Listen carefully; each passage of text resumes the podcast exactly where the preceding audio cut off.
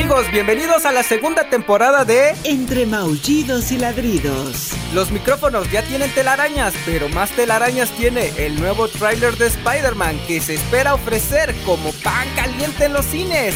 Héctor, ya empezó. Espérame, amigo, que estoy destapando mi cervecita porque Indio la derrama y ya debe un cartón, pues tuvo una campaña del olvido. Al ratito les cuento de este expediente secreto de Merca. Pero Chris, dime, ¿quién viene a la sección del arrimado de hoy? Hoy nos acompaña el licenciado Santiago Yado, cofundador de la agencia de relaciones públicas Nameless Peer Agency. Además, la sección de noticias con las notas al estilo del lado B de la mercadotecnia. Bienvenidos, iniciamos. El lado B de la mercadotecnia.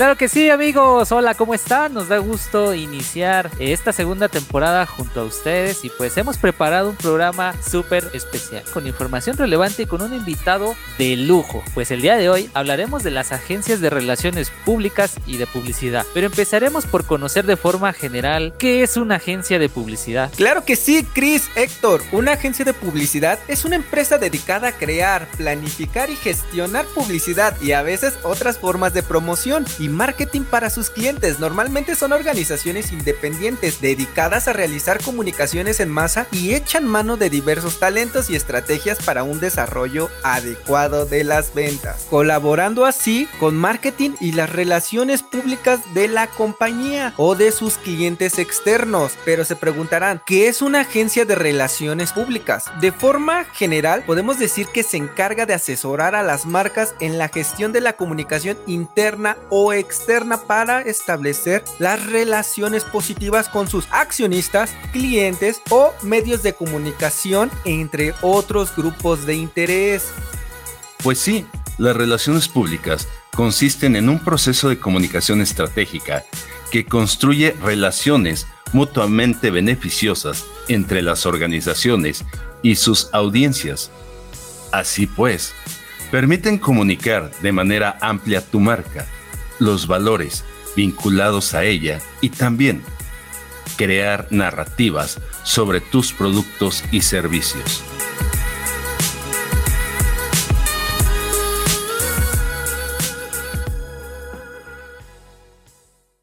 Como pan caliente.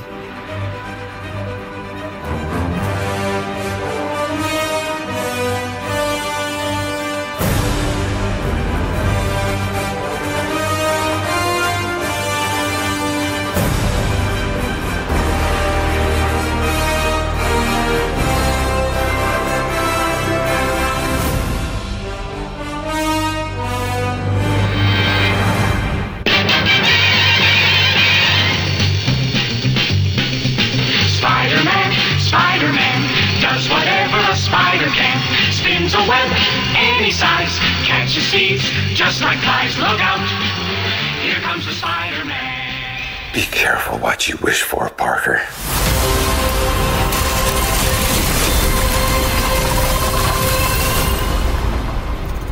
Hello, Peter.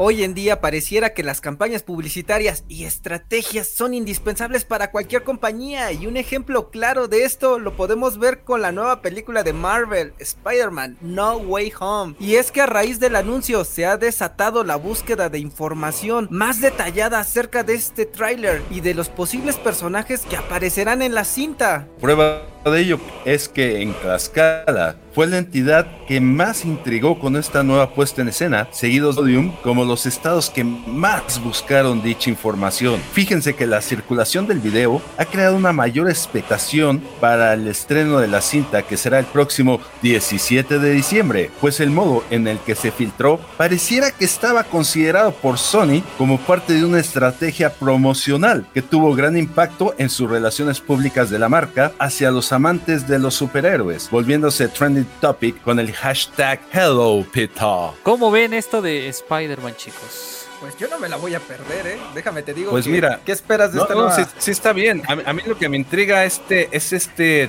tri- tridente de todos estos Spider-Mans, cómo se vaya a conjuntar.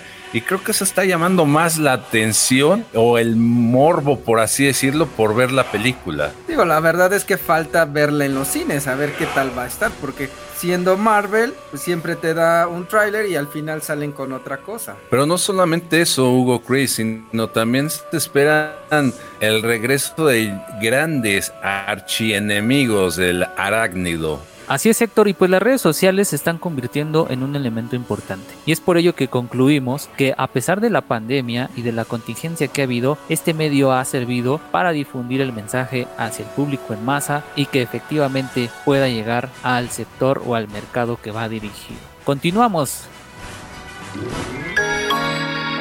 Los archivos secretos de Merca. Pues hoy en los expedientes secretos de Merca vamos a hablar de las peores campañas publicitarias que nunca, pero de los nunca, tuvieron que salir al aire. Independientemente del marketing, la publicidad juega un papel fundamental, ya sea para crear, mejorar o mantener una marca, producto o servicio en el mercado potencial o mercado cautivo. La publicidad, al igual que las ventas y la mercadotecnia, siempre irán de la mano para vender, aunado también a una buena estrategia creativa. Pero la pregunta es, ¿qué pasa cuando tu idea creativa resulta ser no tan atractiva en la campaña publicitaria? Bueno, siempre es bueno también que antes de pasar una campaña publicitaria al aire, tener una investigación de mercado sustentada en un focus group para conocer la opinión del mercado con respecto a la idea o mensaje que se quiere proyectar en dicha campaña publicitaria para evitar caer en una de las peores campañas publicitarias de la historia. Pero Chris, Héctor, aunque ya sabemos que las campañas son elaboradas y diseñadas de forma estratégica para impactar en un grupo de la población y resolver algún problema que se presente en el momento, debe de contener al menos los siguientes elementos. Punto número uno, objetivo de la campaña. Punto número dos, definir el target. Punto número tres, elegir los medios. Pero, ojo, también falta la comunicación y el diseño. Y en esta ocasión hablaremos de la campaña publicitaria hashtag orgullosamente indio de cerveza indio. En esta campaña donde se tenía todos los elementos para crear un buen mensaje, resultó todo lo contrario. Los mensajes publicitarios que establecieron no fueron para nada los correctos, generando reacciones negativas en toda la gente y poniendo en riesgo la reputación de la marca. Y es que la cerveza indio es una marca 100% mexicana que tiene claramente sus orígenes en dos compañías, Cervecería Cuauhtémoc y Cervecería Moctezuma, que fue fundada en 1890. En la actualidad, esta es la subsidiaria de Heineken International. Sin embargo, en el mes de octubre del 2018, una campaña que parecía tal vez un éxito, ya que en su mensaje aparecían distintos influencers, subieron fotos suyas con una camiseta blanca estampada con la palabra, ¿cuál creen chicos? La palabra pinche eh, tachada y en su lugar la frase orgullosamente indio. Obviamente el querer resaltar que todos los mexicanos somos indios, la idea pues parece ser totalmente aceptable y pues sentirnos orgullosos de serlo, ¿no? Pero ¿qué pasó entonces? Tal vez el utilizar personas no autóctonas o que no hicieran pues esta sinergia y querer ser una campaña antirracista, pues obviamente nadie se las creyó porque pues al ser portavoces blancos o personas de color blanco y no representativos como tal de la parte indígena. Tienes razón, Chris, Hugo.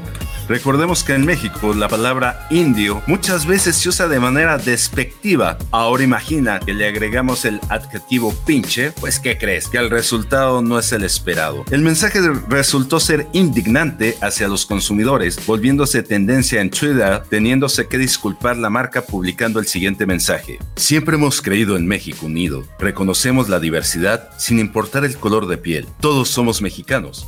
Sintámonos pues orgullosos de nuestras raíces, que nuestro color de piel no sea usado para discriminar, insultar ni dividir a México. Eh, fíjate que estos temas hoy en día pues eh, resultan ser muy complejos de abordar y sobre todo de emitir eh, una opinión pues que, que- que sobre todo sea bien pensada, fundamentada y pues obviamente tratando de respetar todos los puntos de vista y pues las posturas que hoy en día la gente tiene, ¿no? Al parecer fue una campaña que se pensó bien o que se tenía un concepto bueno quizá, pero el no hacer esa sinergia como lo decíamos de lo que dices con lo que proyectas pues se vuelve complicado para el público. Pues sí, entonces cerremos con el hashtag Héctor Tips del día de hoy que dice así. En esta ocasión sí tiene la culpa el indio y no el que lo hace compadre. Hoy en día Las marcas cada día se ven tentadas a contratar influencers por el efecto dominó que producen, ya que si uno promociona un producto en particular, otros ayudan a difundir el mensaje aún más. Pero debemos de considerar al público al que va dirigida la campaña, así como la edad, y tener una identificación mutua de este binomio influencer segmento. El simplemente el hecho de contratar a algún influencer por moda o porque tiene muchos seguidores no garantiza un éxito instantáneo o interacción social e incluso puede generar desconfianza y deslealtad hacia la marca. El arrimado de hoy.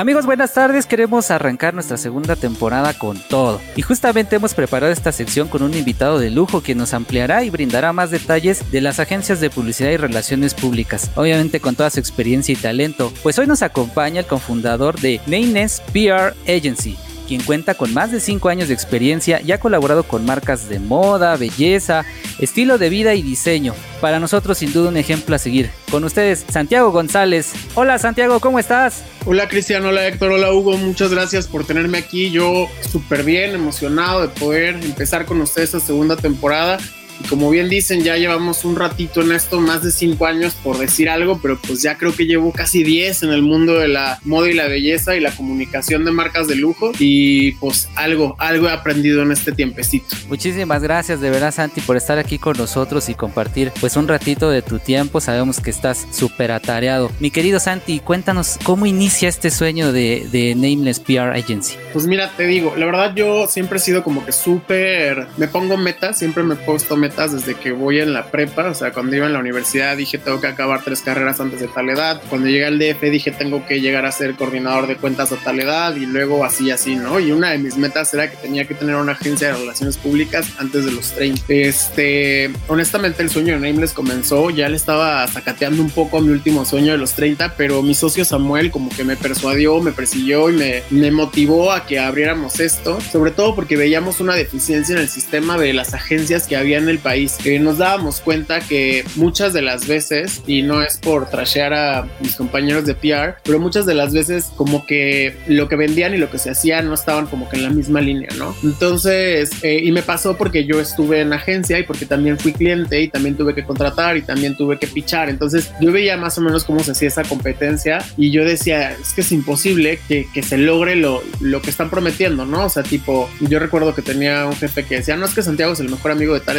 editora y si nos contratas mañana vas a salir. Y yo así de que, caray, pues es que no, no es tan fácil, no son enchiladas, ya sabes, podrá ser mi mejor amiga y pude abrir a su boda, pero de eso que me publique ya estamos hablando otras cosas, ¿no? Hay mil cosas que tienen que ver ahí. Entonces cuando abrimos la agencia, nosotros lo que queríamos era ser, o sea, queríamos ser una agencia que fuera súper honesta, ¿no? Decirte de que, claro, tú quieres salir en Vogue, Harper's, Elle, lo cual sea que sea tu, tu ¿cómo se llama? Tu meta y, y, y se va a tratar de lograr, pero no te garantizo que vaya a pasar mañana. Tiene que haber una estrategia, tiene que haber un trabajo, tiene que haber un crecimiento de marca, tiene que haber un posicionamiento y va a pasar en tres, cuatro meses, ya sabes. Entonces, como que por ahí más o menos fue que, que comenzó Nameless. ¿Qué características debe de tener un profesional para poder destacar en este medio de la agencia? Pues mira, es una muy buena pregunta y es algo que me preguntan constantemente cuando doy clases, ¿no? O sea, ¿qué es lo que estamos buscando en Nameless o qué es lo que nosotros creemos que un profesional de las relaciones públicas o la publicidad tiene que tener como para poder crecer en la industria? Yo creo que como todo en la vida, o sea, lo más importante es que tengas amor por lo que haces. O sea, como que esa es una de las cosas principales y que sepas que las relaciones públicas, por glamurosas que parezcan, al final del día siguen siendo trabajo. O sea, no es así como que solo ir a la fiesta y solo estar en la revista. Es, es una chamba que además eh, absorbe bastante tiempo. Entonces, es uno, amor a la industria.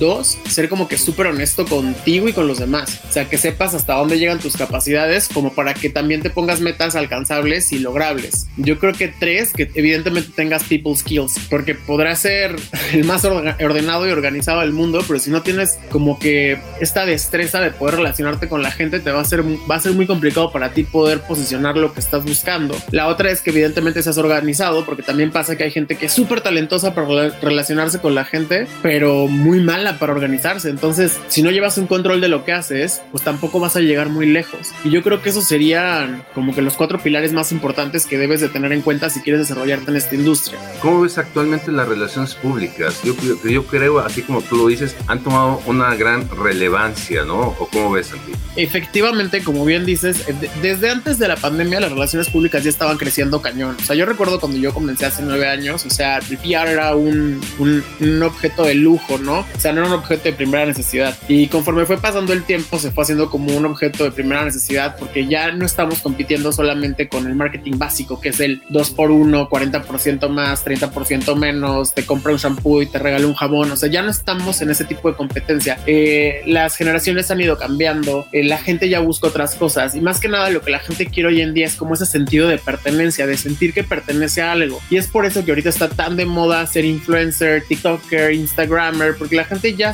no quiere solamente el 30% más, prefieren pagar un poco extra por sentirse parte de una comunidad y eso se logra casi siempre a través de las relaciones públicas. A partir del- de la pandemia, como que siento que eso se intensificó, porque a la gente al no poder salir, entonces ya no es lo, o sea, ya como te urge más en ser parte de algo, porque ya no estás siendo parte de nada, ya no estás viendo a tu familia, ya no ves a tus amigos, entonces te urge más ser parte de una comunidad aunque sea digital. Y si fulanita está tomando barrel tal, en tal lugar con tal coach y lo está posteando que con su eh, código de descuento, con su nombre te van a dar un descuento y vas a ser parte del barrel team, pues igual y prefieres gastar ese extra y ser parte de esa comunidad digital y empezar a hacer lazos en esa comunidad en lugar de solamente tener un descuento. ¿Sí me explico? Claro que sí, Santi. Oye, me quedó algo, una duda. Esto, ahorita que tocaste lo de los influencers, ¿es rentable para ustedes como agencia contratarlos o depende al público al que vayas dirigido y a tu cuenta? Evidentemente, como toda la vida, hay que hacer un análisis para saber quién te conviene y quién no te conviene. Evidentemente, hay muchos influencers que son súper rentables y también hay otros influencers que ni al caso, ¿no? A mí me encanta cuando de repente llega un marketing manager y me dice así como de quiero a pip, fulanita de tal, porque yo la sigo y me encanta, ¿no? Y nos metemos a ver sus números y así de que, pues sí, tiene, no sé, voy a hacer una tontería, un 9 millones de seguidores. Pero de esos 9 millones de seguidores, el 98% son reales y el, el otro por ciento es falso, ¿no? Eh, y luego estamos viendo que su comunidad está el 80% en Colombia y el otro 20% está en México. Y de ese porcentaje que está en México, eh, el, cie- el 70% son hombres y el 30% son mujeres y su margen de seguidores está entre 18 y 24 años. Entonces cada vez se baja y se baja y se baja y se baja y se baja más. El, se va cerrando como el scoop de la gente a la que le vas a llegar. Y si a eso además le sumas que tal vez tenga 0.01% de engagement, entonces estamos hablando que esa no es una inversión adecuada. A veces te conviene más tener una niña que tenga 10 mil seguidores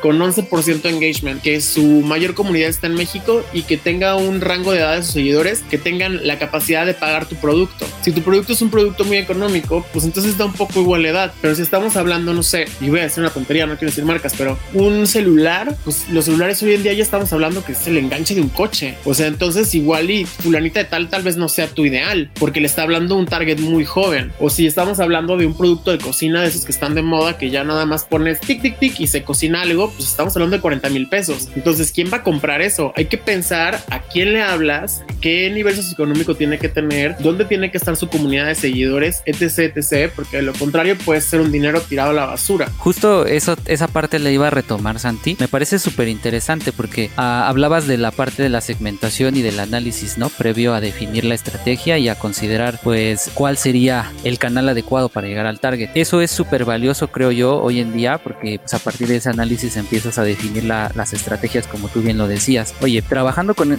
múltiples marcas, sabemos que ustedes han estado como en diversos giros. ¿Cuál crees que sea el camino que sigue, en este caso, PR, para conseguir una buena relación tanto con los clientes, a los que con los que vas a desarrollar la campaña o la estrategia, como para llegar a los clientes, eh, en este caso, pues, también dependiendo del target? ¿Cuál crees que sea ese camino a seguir, eh, en este caso de PR? Pues mira, literal, como todo en la vida va a depender del briefing que te dé el cliente, ¿no? O sea, va a depender entender cuáles son sus objetivos y qué es lo que quiere lograr. O sea, hay muchos clientes que actualmente prefieren todavía seguir teniendo una, un posicionamiento en medios impresos, hay clientes que solamente quieren posicionamiento en medio digital, hay clientes que no quieren ni influencers ni revistas, quieren solamente sitios web. Entonces va a depender muchísimo de qué es lo que quiere tu cliente. En, en las primeras juntas, nosotros en Nameless, cuando cerramos una cuenta, la primera junta casi casi que es una clase inductiva para yo poder hacerme parte de tu empresa y que tú me digas literal, o sea, ¿qué quieres? O sea, ¿qué necesitas? Necesito mover mi sitio web y esto quiero que venga con un backlink o quiero literal mover mis redes sociales o quiero literal mi parte de redes y mi parte de digital está súper bien, pero no tengo presencia en medios impresos y eso me da este validación. Entonces, dependiendo qué es lo que quiere el cliente, sobre eso tenemos que trabajar la estrategia. O sea, no creo, o sea, creo que hay muchos clientes que quieren cosas similares, pero tampoco te puedo decir que todos quieren cosas iguales, porque algunos literal dicen, no, a mí no me importa que fulanita tenga 0% engagement, yo lo que quiero es su imagen. Entonces, aunque no me cause ninguna venta, yo lo que quiero es tenerla a ella. Hay gente que me dice, no, a mí no me importa que ella sea la hija del presidente, o sea, si no me trae ventas, no la quiero. O sea, va a depender mucho de qué quiera la marca y sobre eso vamos a ir construyendo su plan de comunicación. Oh, o sea, sí te ha tocado clientes difíciles, Santi. Platícanos un poco, ¿cuál ha sido la campaña o evento más retador que has vivido actualmente? Híjole, creo que todos los proyectos en sí han sido retadores últimamente, sobre todo por el tema de COVID, ¿no? O sea, como que creo que antes todo era mucho más sencillo en cuestión de, de pues que los planes siempre pasaban como los planeabas y ya, y ahorita como que hay mil cosas que pueden cambiar. O sea, de que literal teníamos un plan de un lanzamiento, era un viaje con editores y una semana antes se cancela, entonces cambia a digital y entonces búscate un software que no lo puedas levantar y entonces ya lo que compraste tienes que no hacerlo. O sea, me pasó, no me gusta decir marcas, pero me pasó con una marca de ropa que teníamos planeado todo un show, ya estaba construido todo el espacio y tal, y una semana antes nos cancelan por COVID. Entonces te quedas con una inversión de 700 mil, 800 mil pesos de construcción que ya no puedes utilizar y que con lo que te queda de 100 mil, 200 mil pesos, tienes que sacar un evento digital funcional Ok. y, que, y que tenga que, y que pase en el tiempo que tenía que pasar el otro y que además consiga las ventas que tenías planeadas para el otro. Entonces, en cuestión de una semana tienes que hacer otra estrategia que sirva, que funcione, que te la autoricen de internacional y que jale. Entonces, ha, ha sido muy complicado eso últimamente. O por ejemplo, tuve un evento presencial después de mucho tiempo, después de casi un año y medio, yo no había hecho eventos porque justo me daba mucho, mucha ansiedad. Estaba como que mejor haciendo seedings creativos y experiencias digitales y tal, pero no estaba haciendo eventos per se porque todo el mundo estaba haciendo lo mismo, ya sabes, de que un Zoom con comidita y gente hablando por horas y nadie poniendo atención. No juzgo a quien lo hizo, pero no era algo que yo quería hacer. Entonces, como yo, yo prefería hacer otras cosas que fueran out of the box. Pero mi primer evento presencial fue casi un año y medio después. O sea, me gasté un dineral para que fuera una experiencia espectacular y era para solo ocho personas. O sea, que de entrada tienes que confirmar que esas ocho personas no cancelen, porque si no es una inversión durísima, ¿no? Entonces, estar dándole seguimiento diario de que no salgas, que no te COVID, no sé qué, no sé qué, ya sabes, porque no puedes cancelar, porque no tengo cómo switchar tu lugar. O sea, no tengo a quién invitar un día antes. Y luego, a pesar de todos los warnings, o sea, una de las invitadas sale con COVID. Entonces, ahí mismo en el evento. Y lo bueno es que hicimos pruebas y tal para poder, este, como que, pues, cerciorarnos de que todo el mundo estuviera bien. Y pues se le tiene que invitar a retirarse. Y luego, no es cierto, no tengo COVID. Y luego, sabes que aquí la prueba dice que sí. Y entonces, tener esa pequeña discusión sin alarmar a todas las demás invitadas, ya sabes. Entonces, como que la pandemia sí nos ha traído bastantes, bastantes, bastantes retos, pero también nos ha obligado a pensar de forma diferente, salir de la caja y siempre hacer cosas innovadoras y distintas, lo que también nos ha traído pues grandes beneficios y grandes premios, ¿no? Como que hemos cerrado 14, 15 cuentas en dos meses, porque nos han visto crecer y ya estamos en un momento de nuestras carreras en los cuales también le podemos decir a cuentas que no queremos trabajar con ellas por X o Y. Y eso es algo que la neta a mí me parece pues muy cool, ¿no? O sea, poder haber llegado a ese punto de nuestra carrera tan rápido. Súper bien, Santi. De hecho, pues ahí nos dejas entrever y, eh, y creo que me respondes como parte de la siguiente pregunta que tenía, de la siguiente inquietud, porque pues estos, estos tiempos han sido complicados para todos, ¿no? Evidentemente, y sobre todo ustedes que se dedican como a, esta parte de organizar eventos, tener el contacto también de alguna manera directo con, con la gente, pues es importante saberlo. Oye, me queda claro o he visto, me has dejado entrever cómo han ustedes buscado esa solución para resolver eh, los conflictos que se han derivado a, raíz de la, de la pandemia. Internamente, Santi, en, Nameless, ¿cómo han sobrellevado ustedes esta temporada tan complicada por el COVID? La verdad es que al principio sí le batallamos, pero gracias a Dios tenemos un equipo que está súper comprometido con la agencia y es algo de lo que yo, pues de las cosas que me siento más orgulloso, ¿no? O sea, haber creado un equipo equipo que, pues, que jala para adelante con, con nosotros, porque al final del día, Samuel y yo tampoco tenemos 90 años, o sea, yo tengo 31, Samuel tiene 30, o sea, estamos chavitos igual, entonces nos agarró una pandemia que no teníamos planeada y, y tampoco es como que tuviéramos 40 años de experiencia en cómo mover financieramente una empresa que está acostumbrada a recibir ciertas cosas y de repente no. Entonces, o sea, si bien gracias a Dios nunca hemos tenido la, o sea, nunca nos hemos visto en la necesidad de no pagarle a alguien, o sea, sí tuvimos que hablar con ellos y, hacer un consenso de qué preferían, o sea, si bajar un porcentaje del sueldo parejo para todos o hacer un recorte personal, se hizo una votación, la verdad es que yo soy de Mexicali, Samuel es de Guadalajara y vive en Monterrey, así que los dos somos muy frontales, ¿no? O sea, así están las cosas, o sea, esa es la realidad hoy en día, ustedes decidan, cortamos un porcentaje de la empresa o le bajamos un porcentaje a todos, ustedes decidan. Por mayoría se decidió eh, descontar un porcentaje y el único que no quiso, pues se renunció. Fuera de eso, nos quedamos con todo el equipo. Eh, te digo, bendito Dios, gracias a Dios, entraron más cuentas, entonces tuvimos la oportunidad de ir restaurando los sueldos poco a poco y además crecer el equipo porque se necesitaba. Y pues nada, ¿no? O sea, ya sé que lo dicen de chiste regularmente, de que cuando tu jefe te regaló una pizza y cree que ya por eso ya la armó, ¿no? Pero pues la verdad es que hoy en día me encantaría poder, yo creo que a mí y a muchas personas me encantaría poder decir, aquí te va tu bono de 40 mil pesos, pero pues no, no se puede, o sea, las marcas se tardaban antes 60 días en pagar, hoy se pagan, hoy se tardan 180 y los, y los gastos siguen igual cada quincena, cada mes, o sea, la renta no perdona, las quincenas tampoco, los celulares menos, el carro menos, o sea, entonces, pues, pues sí, tratamos de darles detallitos como experiencias faciales, masajes, uñas, este, pizzas de repente, unos tragos, este, tonteritas así, pero la verdad es que creo que el equipo lo ha tomado bien y, yo me siento muy contento y muy feliz con la gente que está actualmente en Nameless y por el, y por la familia que hemos creado, pues desde que abrimos la agencia, pero mucho más en esta pandemia, porque siento que estamos todos como que mucho más unidos y, y remando hacia el mismo lado. Creo que en esta pandemia justo surgieron ese tipo de cosas, ¿no, Santi? Tanto poder ver con el personal o en este caso con el equipo que tú tienes la lealtad y pues sobre todo la confianza, ¿no? De poder eh, pues entrarle, como dices tú, al quite y pues jalar parejo y que si al final del día las cosas se normalizan, pues todos ganaremos, ¿no? Pero pues depende también mucho del esfuerzo y de la dedicación. Ha sido complicado para todos, Santi. Yo creo que lo que tiene Santi como jefe es el ser claro. Cuando tú eres claro con tus empleados, yo creo que esa unión, esa familia que él crea, no se rompe, no se rompe. Al contrario, sigues creando ese lazo de confianza muy grande y es lo que Santi ha hecho. Actualmente, ¿cuál consideras que es la estructura organizacional más funcional dentro de, tu agencia, Santi? Pues la verdad es que nosotros empezamos, es que te vas a reír, pero en el 2018 Nameless era Samuel, mi socio, yo, un coordinador, una ejecutiva y un diseñador. Éramos nada, éramos un equipo muy chiquito y ahorita somos 35 personas. Entonces, literal, tuvimos que crecer así como mal monte, pero tratando de llevar una, una estructura, ¿no? Entonces, pues estamos, yo estoy como director de, de relaciones públicas y comunicación, mi socio está en producción y finanzas, luego tenemos un director creativo y luego abajo de mí hay cuatro coordinadoras de cuatro coordinadoras de relaciones públicas que abajo de ellas tienen a sus ejecutivos y también abajo de mí como hacia un lado está una coordinadora de redes sociales. Y debajo de Samuel está una office manager y está un coordinador de producción. Y luego abajo de cada de ellos está su equipo también, ¿no? Y en la parte de, de creatividad o el director creativo, o sea, tenemos a los diseñadores de redes sociales, los diseñadores de, de relaciones públicas, los que hacen las propuestas, tenemos un equipo de fotografía y video, o sea, hemos crecido muchísimo, pero justamente como les estaba platicando afuera de cámara,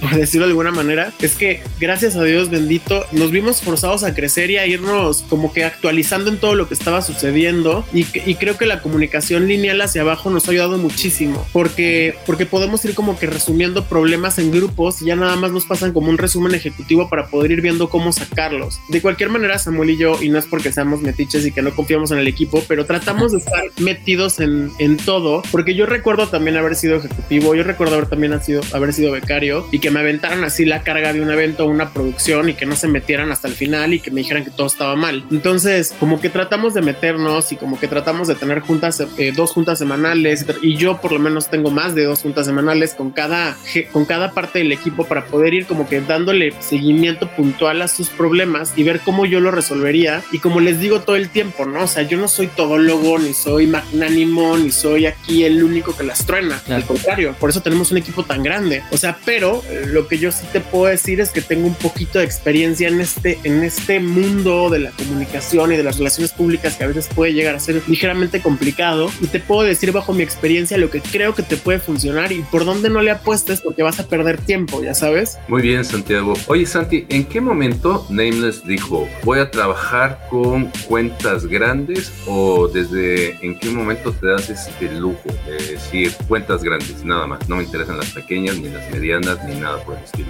¿O cómo nació esto? ¿Sabes qué pasó? O sea, sí existió.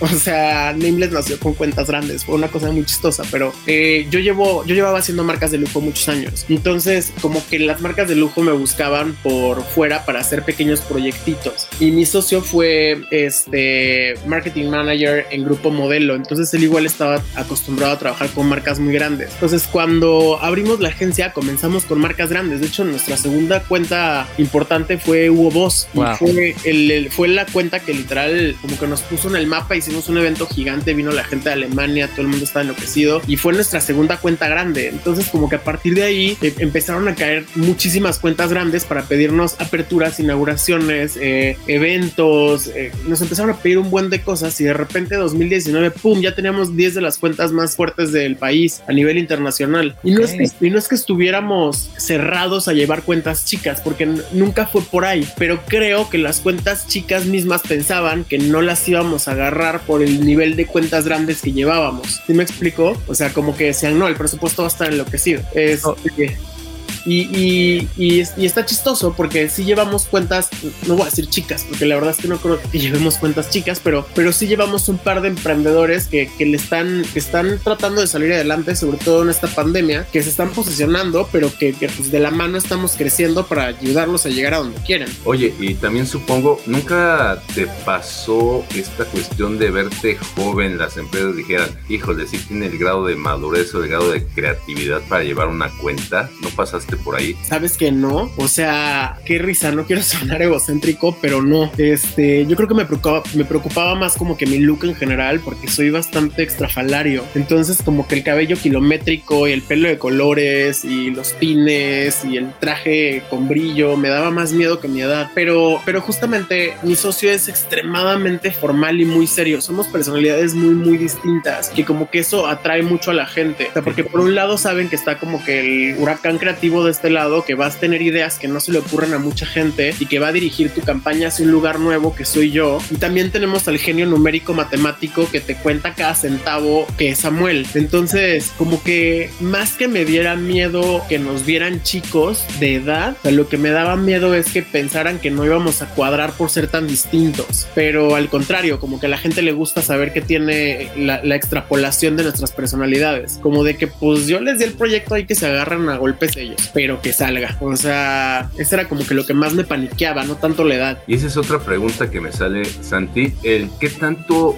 las marcas dicen, ok, go ahead, vamos a salirnos de la caja. O vienen muy cuadrados con sus ideas, o sí dicen, a ver, vamos a ver qué Santi nos propone. Y Oye, Santi, está muy loca tu idea, pero va, me arriesgo, vámonos con todo. Sa- ¿Sabes qué? Eh, todas empiezan así, la verdad. O sea, como que al principio nos conocen, ven que hacemos locura y media, les llama muchísimo la atención, nos piden nos piden llamada y luego como que les da un poco de pavor así de salirse tanto de la caja. O sea, les llama mucho la atención lo que ven en redes, les llama mucho la atención lo que ven que comunican las otras marcas y nos buscan. Y luego cuando ya les hacemos el plan como que les da un poco de pánico. Entonces hay que, hay que explicarles y aquí es donde mi socio entra y les empieza a explicar a nivel numérico cómo, cómo va a ir aterrizando y cómo van a llegar a sus metas, cuál es el compromiso de la agencia y ya es como van soltando. Hay algunas marcas que de entrada dicen yo quiero algo completamente distinto, ya estoy harto de lo que he estado haciendo en los últimos cinco años, me voy a arriesgar, lo voy a hacer. Y hay otras marcas que no, o el primer evento, el primer proyecto lo tratan de controlar mucho, el segundo proyecto nos dan más libertad y luego para el tercero ya no se meten. Y tengo marcas con las que he trabajado desde que yo estaba trabajando en otra agencia ya siete años, o sea que literal no me preguntan nada, nada más me piden presupuestos, lo firman y haz lo que se te pegue la gana, te veo en el término del primer cuartil para que me entregues resultados. Qué padre llegar a ese nivel de confianza, ¿no, Santi? Donde las marcas, pues evidentemente confían confían en ti ciegamente, justo por el resultado que ustedes dan. Al final del día estás lleno de un equipo de profesionales y pues obviamente con tu liderazgo pues irlos dirigiendo, ¿no? Para llegar al objetivo. Eh, nos has dado ahí como, como detalles de cómo es la, la funcionalidad de tu empresa o de tu agencia como tal. Oye, Santi, por último, bueno, no por último, sino ya prácticamente para saber, ¿qué le podrías recomendar a las personas emprendedoras que están buscando consumar sus proyectos y salir a la búsqueda de un espacio en el mercado que ahorita está, pero súper complicado? Muy, muy buena pregunta. Y la verdad es que es algo que yo les digo casi siempre a mis alumnos cuando están empezando, ¿no? O sea, de que cómo promuevo mis servicios o qué le tengo que decir a un emprendedor, etc. Y yo lo que les digo siempre es segmenten y segmenten y segmenten más en, hasta en ustedes mismos. ¿Cuál es tu mayor diferenciador y qué tienes tú para otorgar que no tenga tu competencia? O sea, ¿cuál es tu diferenciador máximo?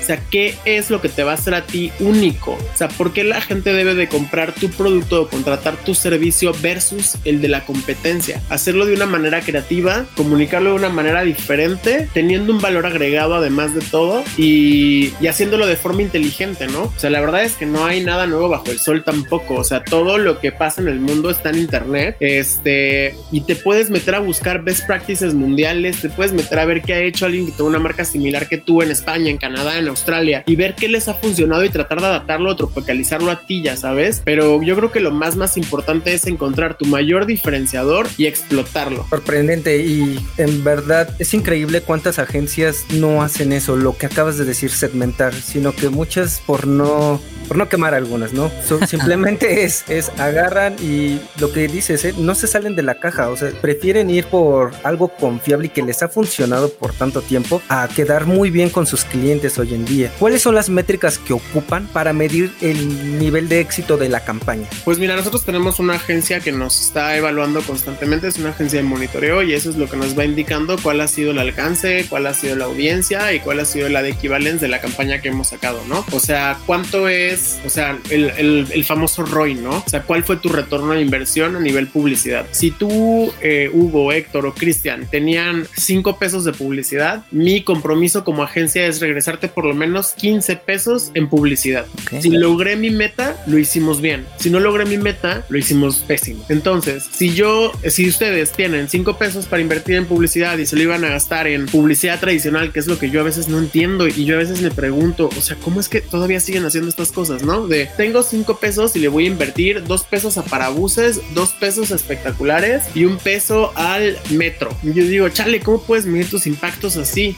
O sea, ya sabes, se me hace súper retro, pero hay mil gente que lo hace. Entonces, pues yo mejor prefiero que me des a mí esos cinco pesos y yo los distribuyo en medios digitales, influencers, una campaña de pauta digital, o sea, y ahí sí que puedes ver cuál es tu alcance, cuántas gentes cuántas personas lo vieron, cuántas personas dieron un, eh, un clic al link, cuántas personas llegaron a través de la promoción que hicimos, cuántos hicieron swipe up, o sea, como que ahí sí que puedes ver cuál fue el alcance de tu campaña. Y pues eso es lo que nosotros hacemos, ¿no? O sea, te regresamos el, el ad equivalence y hacemos una regla de tres simple del retorno de inversión. O sea, tú invertiste tanto, te regresamos tanto, por cada peso que invertiste, tú tuviste tanto porcentaje en publicaciones, que es lo que te hubieras gastado si realmente hubieras querido pagar esta campaña de comunicación. Muy bien, Santi. Oye, me he dado cuenta, Santi, que hoy en día como que el briefing es más, más simple, ¿no? Simplemente es, Santi, quiero que mi marca tenga un mayor posicionamiento en el mercado y se acabó, ¿no? No es tanto rollo ya, ¿o cómo ves eso? Híjole, sí, pero yo agradecía los briefings de días de antes, porque justamente, y siento que tiene mucho que ver también con las nuevas generaciones, o sea, las personas que ahorita están encargadas de los departamentos de marketing son de mi edad igual, entonces como que todo lo quieran hacer súper resumido, quiero más, como dices tú, engagement, quiero más reconocimiento, quiero más no sé qué, pero no, no son tan específicos en cómo quieren lograrlo. Entonces es más complicado impresionarlos porque tal vez lo que tú pensaste no es lo que ellos imaginaban.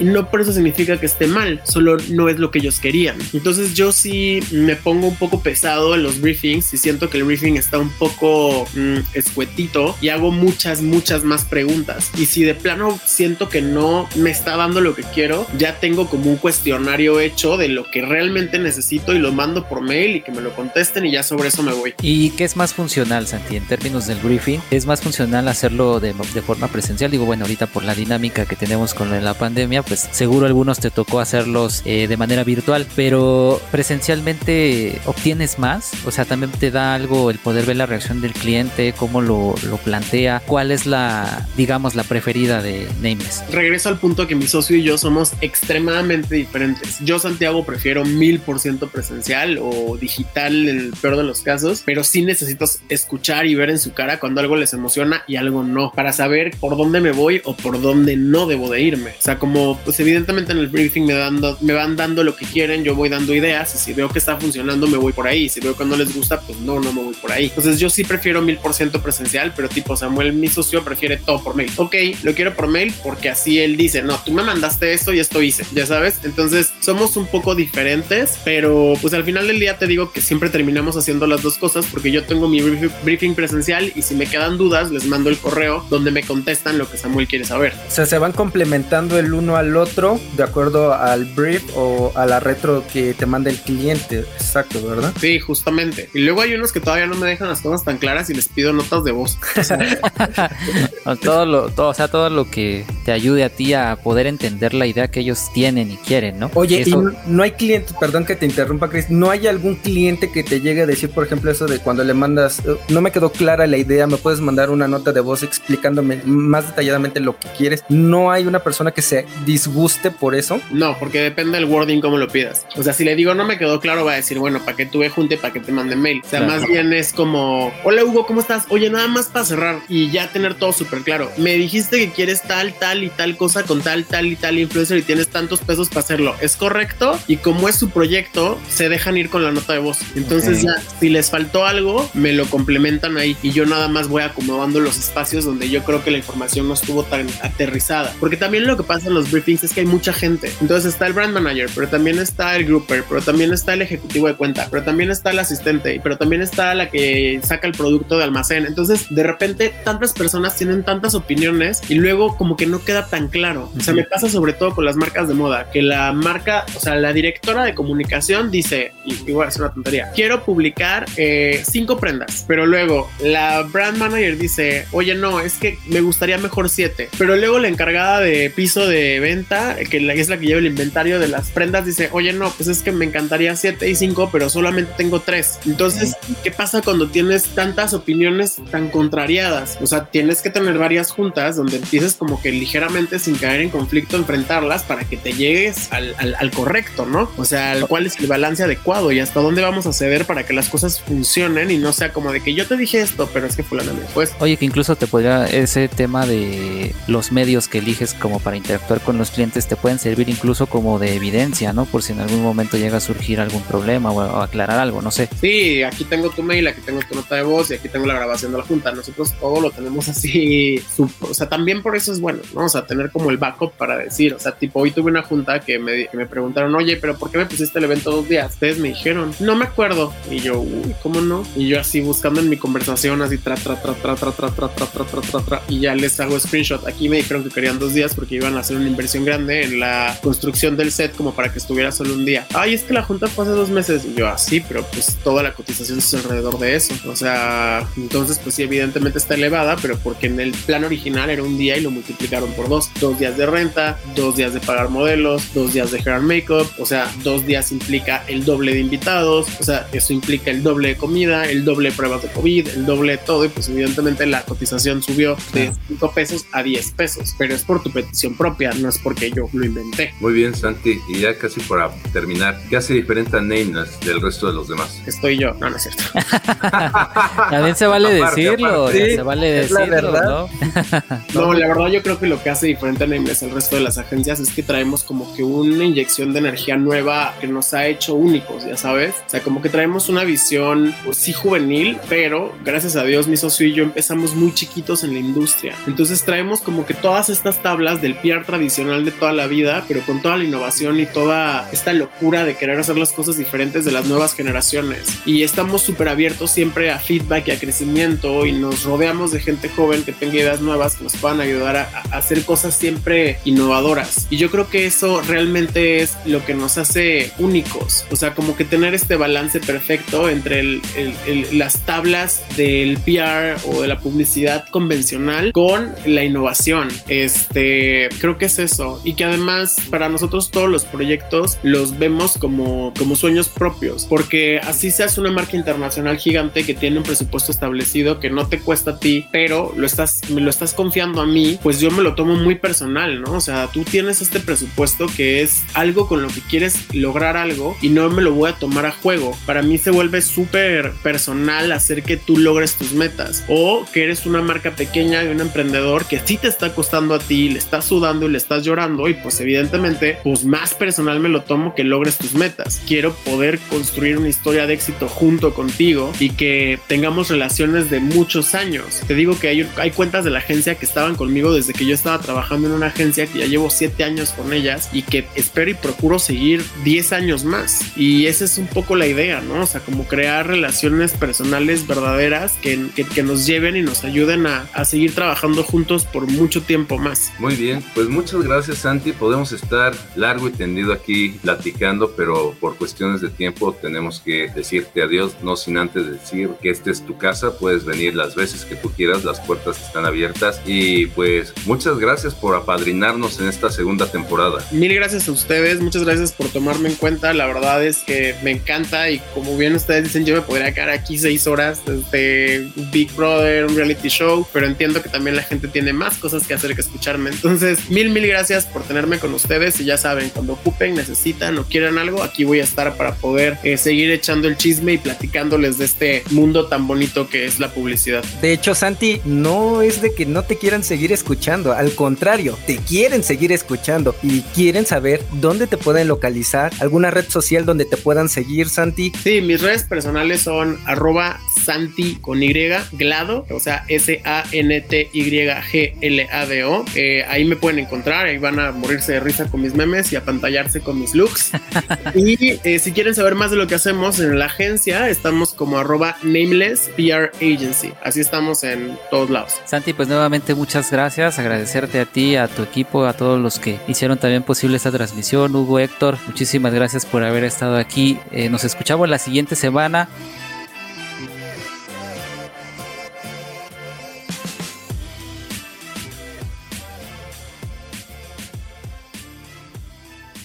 Esta historia continuará.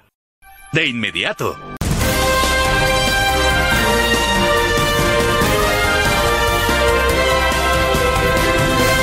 Buenas noches, México. Buenos días, allá en el Tianguis de las Torres. Ahí donde por menos de 300 te compras unos tenis y de la marca que quieras. Sean bienvenidos a la primera emisión de su Notimerca, donde la noticia del mercado no da tregua. Me da gusto estar acompañado de mis colegas. ¿Qué digo de mis colegas? Mis amigos. ¿Qué digo de mis amigos? Mis hermanos. Todos unos paladines de la noticia. Pero les presento al equipo. Él es originario de Iztapalapa. Le gustan, sí, los mangos con chile, pero del que no pica. Ha sido corresponsal de guerra junto a Lalo Salazar y hoy estará aquí con nosotros Hugo Bernal. Además nos acompaña el único hombre que no ha probado el champurrado, que no conoce Coacalco y que le da miedo andar en pecera, pero por ahí dicen que le da más miedo que la pecera. Sí, que la pecera traiga cumbias. Héctor Moreno. Y aquí, aquí arrancamos con las noticias. En Orange, California, una influencer lame diversos productos en un supermercado para fortalecer su sistema inmune contra el COVID. Pero yo le diría, si quieres ser inmune, vente para acá a los tacos de Tacubaya, donde por menos de 10 varos tienes inmunidad segura contra la variante Delta. Oye, oye, ¿ya acabaste con tu nota? Es que yo ya encontré una buena.